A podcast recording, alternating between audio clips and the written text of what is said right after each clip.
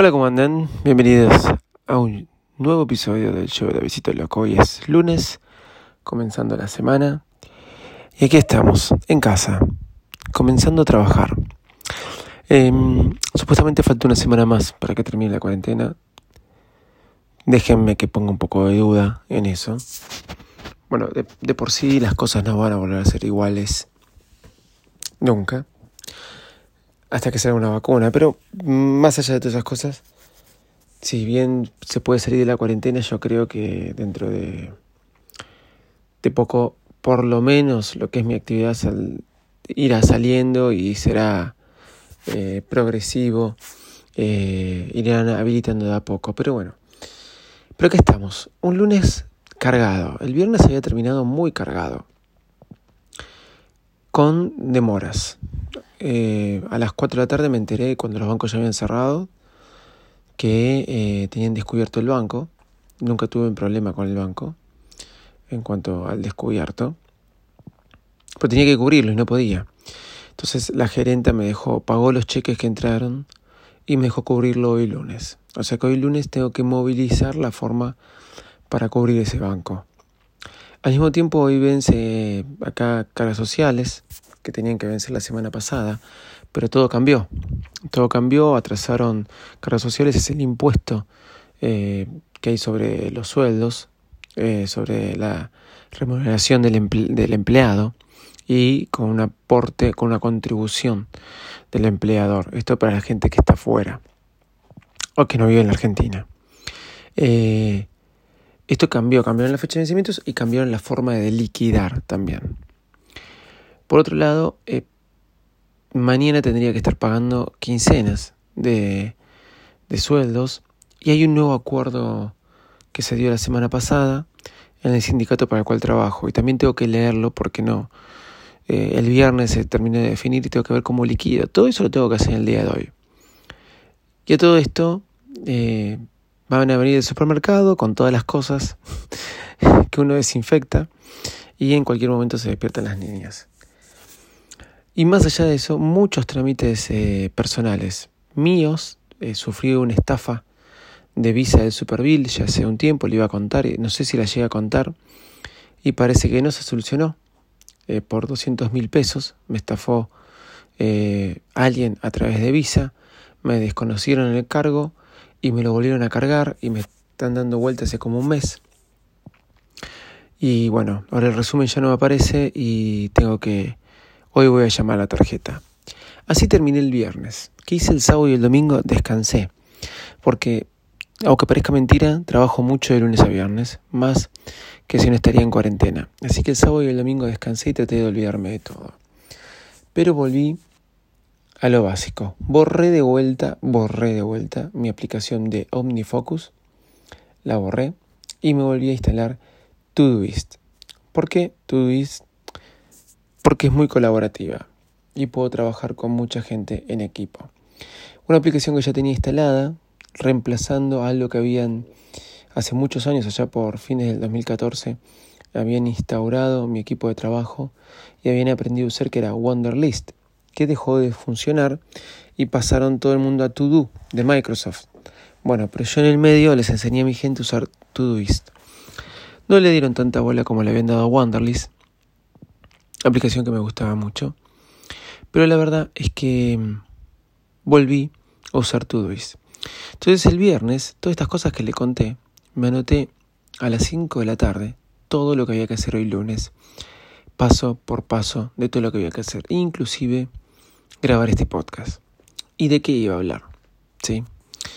Así que me organicé y me funcionó. Una vez leí que es bueno el viernes a última hora, entre las 4 o 5 de la tarde, no más, 6 como mucho, organizarse como viene la semana que viene para así ya arrancar productivo. Y la verdad que tienen razón. También aprendí una cosa a lo largo de esta cuarentena. Uno siempre se levantaba temprano, llevaba las niñas al colegio y arrancaba bien temprano. Siempre supe cuando iba a trabajar que el secreto estaba en las dos primeras horas y lo vivo experimentando ahora. Si bien no me tengo que acostar muy temprano, porque a lo sumo tendré mucho sueño a la mañana, pero el hecho de no tener que moverte es una ventaja. Te levantás y tu oficina está a unos pasos, a donde dejaste tu computadora cargando. Pero sí está bueno no levantarse muy tarde. Me venía levantando a las 8 de la mañana. Lo comenté el otro día en el episodio que me había levantado a las 6. Bueno, hoy me levanté a las 7. Desayuné. Ya son 8 y 38. Me tomé unos minutos para grabar este podcast. Pero el secreto está en las dos primeras horas. Hay un libro que se llama... Eh, no me acuerdo bien. Que es cuatro horas diarias laborales y nos enseña, después les voy a decir el título, de trabajar todos los días cuatro horas. Soy medio eh, defensor de esa teoría, aunque no es tan así. Y, el problema cuando tienes muchos trabajos es que trabajas todo el día, como es mi caso. Pero ustedes saben que mis otros trabajos son lo que tiene que ver con eventos y producciones, etcétera. Y no está funcionando mucho eso, ahora está parado. Así que me está consumiendo mucho la fábrica para la cual trabajo. Pero estas dos primeras horas del lunes, empecé a siete y media, son 8 y 38, todavía me falta una hora más para decir esto, las dos primeras horas son fundamentales, ya organicé todo el trabajo del día. Y ahora tengo que ver con algunas cuestiones personales que tengo que hacer también.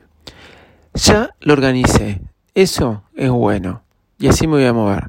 Después, el desarrollo del día vaya trayendo más problemas. Por ejemplo, todo lo que realice puede ser que traiga consecuencias y va a aparecer gente con nuevos problemas.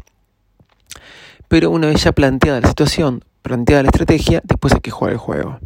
¿Qué sucede? Tipo 9 y media me voy a bañar, me cambio y continúo el día ya con todas las nenas levantadas. Esa es mi teoría productiva para esta cuarentena. Levantarte temprano, no mucho, 7 de la mañana. 7 menos 10. Estás en tu casa.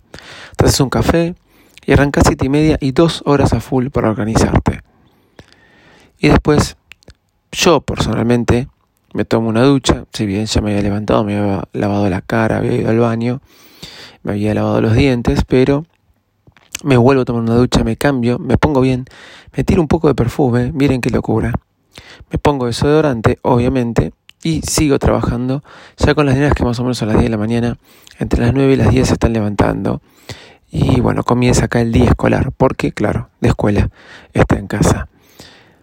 Y a la noche me organizo todo el día para el día siguiente. Tú dices algo bueno que tiene y que realmente es satisfactorio, es que te va dando premios o te va estimulando cada vez que vas completando las tareas. Y aparte es gratis y funciona muy bien. Si bien hay una cuenta premium, funciona muy bien, tengo que admitirlo. ¿Por qué siempre volvió OmniFocus? Porque es lo más pro, pero la verdad que como dije siempre, lo que más me gusta es Things, aunque no lo uso porque tiene algún problemita, pero entre Tubis y esas dos horas productivas a la mañana y Teams, que ya reemplazó al mail, gracias a Dios, estoy haciendo un buen equipo de trabajo remoto. Por último, a nivel personal, para ayudar a mi viejo, AnyDesk, entro su iPad remotamente y le explico cómo hacer todo. Arroba de Visito Loco en todas las redes sociales. En TikTok voy a poner dos videos. Eh, uno ya me olvidé cuál era. ah, no, cómo ver este split view o cómo ver en eh, la pantalla de YouTube en el iPad en segundo plano mientras puedes hacer otras cosas, ahí en el costadito. Y otro de cómo hablar cualquier idioma con tu iPhone. Sí, así lo voy a llamar. Gente, tengo un proyecto nuevo. ¿Cómo hacer tu podcast exitoso? Sí, tuve que grabar un podcast para un nuevo servicio que va a salir. Me encargaron un podcast, así que di el taller de podcasting comunicación sin límites.